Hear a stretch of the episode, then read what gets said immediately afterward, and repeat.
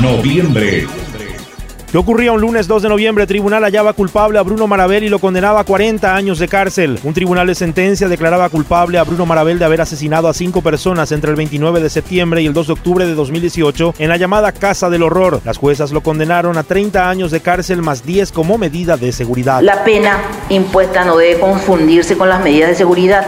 La primera es la impuesta por el grado de participación de Bruno Javier Marabel Ramírez en el hecho punible de homicidio doloso demostrado y la segunda la impuesta por el tribunal y es la de 10 años en referencia a la protección y seguridad de la sociedad. Así escuchábamos el audio de la sentencia de Bruno Marabel a través del informe de Carlos Ortega.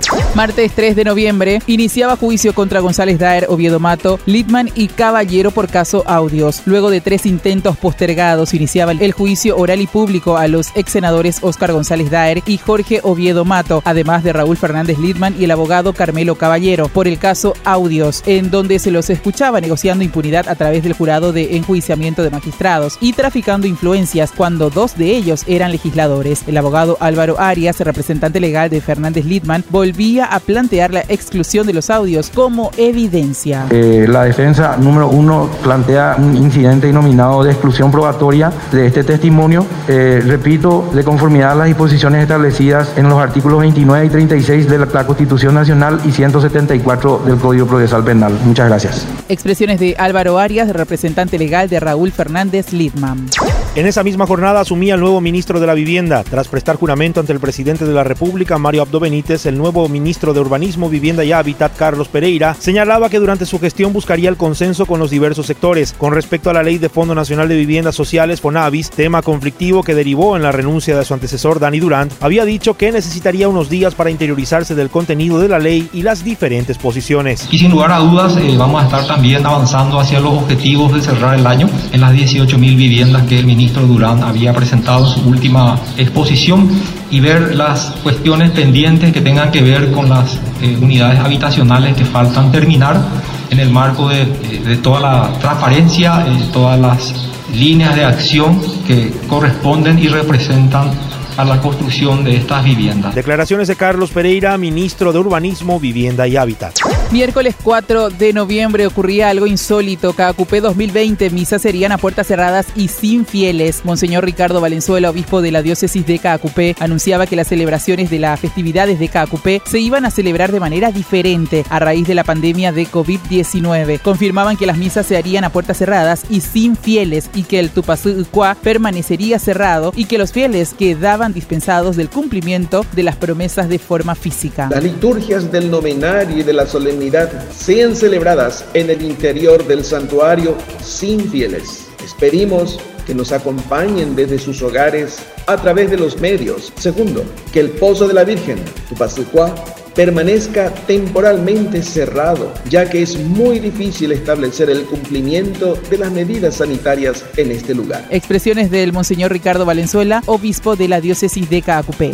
En esa misma jornada, extorsionadores se hicieron pasar como secuestradores del ex vicepresidente. Beatriz Denis, hija del ex vicepresidente de la República, Oscar Denis, actualmente secuestrado, afirmaba que durante una semana soportaron llamadas y mensajes de texto de personas que aseguraban tener información de su padre. Intentaron hacer la voz de papá y ahí comprobamos que realmente estaban jugando con nosotras, lamentó Beatriz Denis. ¿Qué ocurría un sábado 7 de noviembre? Suspendían pago obligatorio del pasaje con tarjeta electrónica hasta el 31 de diciembre. Desde el Viceministerio del Transporte anunciaban que a raíz de los inconvenientes que frustraron el normal desarrollo de la aplicación del sistema de billetaje electrónico, el cobro del pasaje sería mixto, es decir, en efectivo y con tarjeta hasta el 31 de diciembre. Y en el ámbito internacional, Biden fue electo nuevo presidente de los Estados Unidos. El candidato de demócrata Joe Biden había ganado la presidencia de Estados Unidos y se convertiría desde enero de 2021 en el 46 presidente de la historia del país, según proyecciones oficiales dadas a conocer. El nuevo presidente electo logró imponerse en varios estados clave que en 2016 habían votado por el presidente saliente Donald Trump, quien no reconoce su derrota. Jueves 12 otorgaban libertad ambulatoria a diputado Miguel Cuevas. El juez Jean Paul López decidía otorgar libertad ambulatoria al diputado Miguel Cuevas, que se hallaba bajo arresto domiciliario desde el pasado 25 de septiembre en el marco de una causa jurídica en su contra por supuesto enriquecimiento ilícito y declaración falsa. Viernes 13, COVID en descenso, flexibilizaban cuarentena a viajeros y habilitaban eventos para 100 personas. El ministro de Salud Julio Mazzoleni confirmaba el marcado descenso del 22% en ese entonces de contagios por COVID-19 en esas semanas. Agregaba que por ese motivo decidían flexibilizar medidas como permitir hasta 12 asistentes por vez en velatorios, elevar hasta 100 el número de participantes en eventos sociales organizados y habilitar el fútbol amateur en grupos de hasta 7 personas del mismo núcleo familiar o laboral, sin torneos y sin el famoso tercer tiempo. En este proyecto de decreto también incluimos el ámbito de velatorios, entendemos que es absolutamente esencial en una situación difícil que requiere un cierre también. La vamos a introducir para los fallecidos no COVID eh, a partir de este día lunes. Eh, la idea es restringir el número inicialmente a 12 personas al mismo tiempo. En la parte de eventos, que los indicadores epidemiológicos así lo permiten, entonces se da un aumento a 100. Declaraciones del ministro de Salud Pública, Julio Mazzoleni.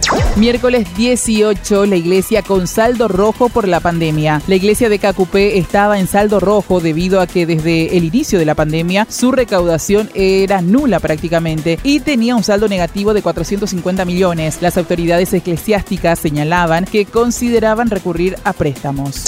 En esa misma fecha está feo tu caso y tenés que ver qué vas a hacer. Apriete de González Daera, ex fiscal en audios filtrados. La ex fiscal y actual ministra de la Secretaría Nacional de Administración de Bienes Incautados y Comisados en Abico, Teresa Rojas, recordaba el apriete por parte del entonces presidente del Jurado de Enjuiciamiento de Magistrados, el ex senador Oscar González Daer, en el marco del caso de los audios filtrados y la causa electrofácil, considerando que se trataba de una conversación traumática. Entonces en un momento dado me dice, Teresa, ¿qué es lo que vos hiciste en esta causa? ¿Qué es lo que vos le prometiste a los abogados y no cumpliste? Está feo tu caso, así que tenés que ver nomás ya qué vas a hacer. Ya me quedé ahí, ya me quedé así medio, medio paralizada porque el que me estaba diciendo eso era nada más y nada menos que el presidente del jurado de enjuiciamiento. Expresiones de la ex fiscal Teresa Rojas. Jueves 19 de noviembre del plano internacional, Brasil recibía de China primer lote con 120 mil dosis de Coronavac. Brasil recibía el primer lote con 120 mil dosis de la vacuna Coronavac desarrollada por el laboratorio chino Sinovac Biotech.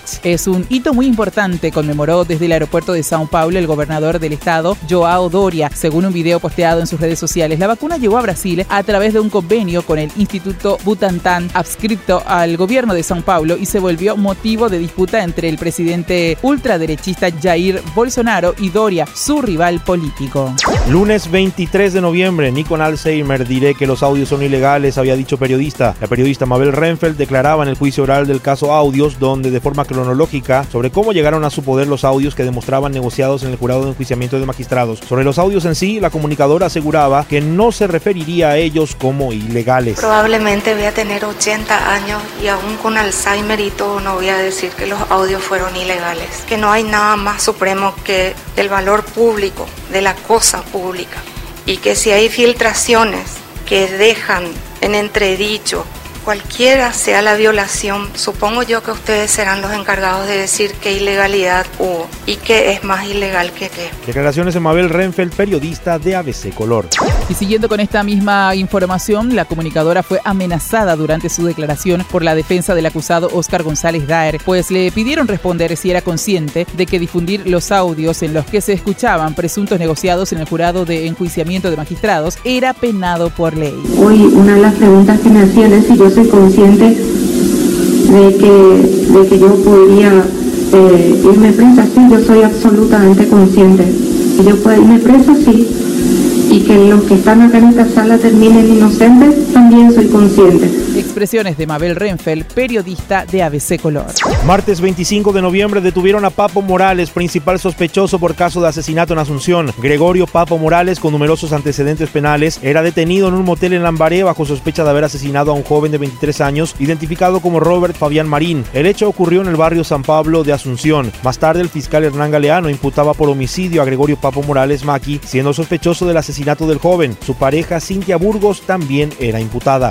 Y en esta misma fecha, pero del plano judicial, audios filtrados denunciaron sexismo y hostigamiento contra testigos en el caso Oviedo Mato. La fiscala Casey Jiménez denunciaba los maltratos que recibió al acudir como testigo en la causa conocida como audios filtrados en contra del ex senador Jorge Oviedo Mato. Afirmaba que el acusado realizó gestos obscenos en su contra y que incluso hizo llamadas sospechosas que podrían dar a entender nuevos intentos de negociados. El señor Oviedo Mato, cuando terminaron de reproducir la entrevista, eh, la entrevista telefónica que habíamos tenido, se refirió a mi persona y hizo un gesto obsceno y mis amigos que estaban mirando el juicio ahí en ese mismo lugar me contaron y le dijeron a él a la salida del juicio. Expresiones de Casey Jiménez, fiscal.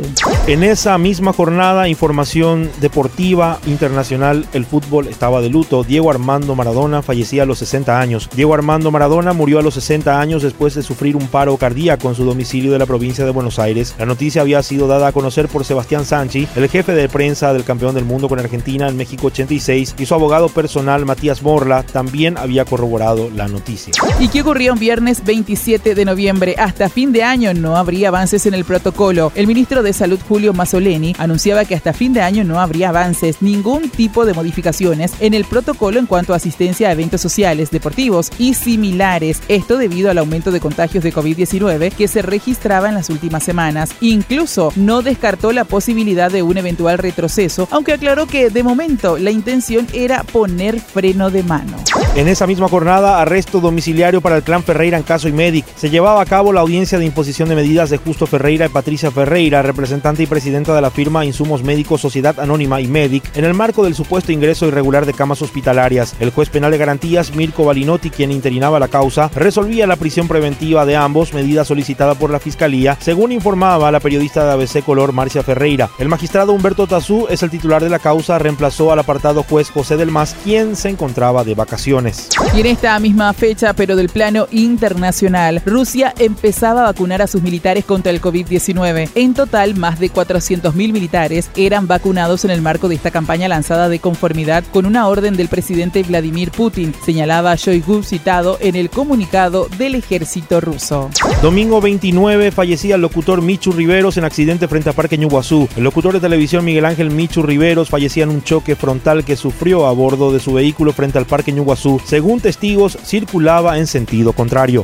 Hasta aquí las informaciones destacadas del mes de noviembre.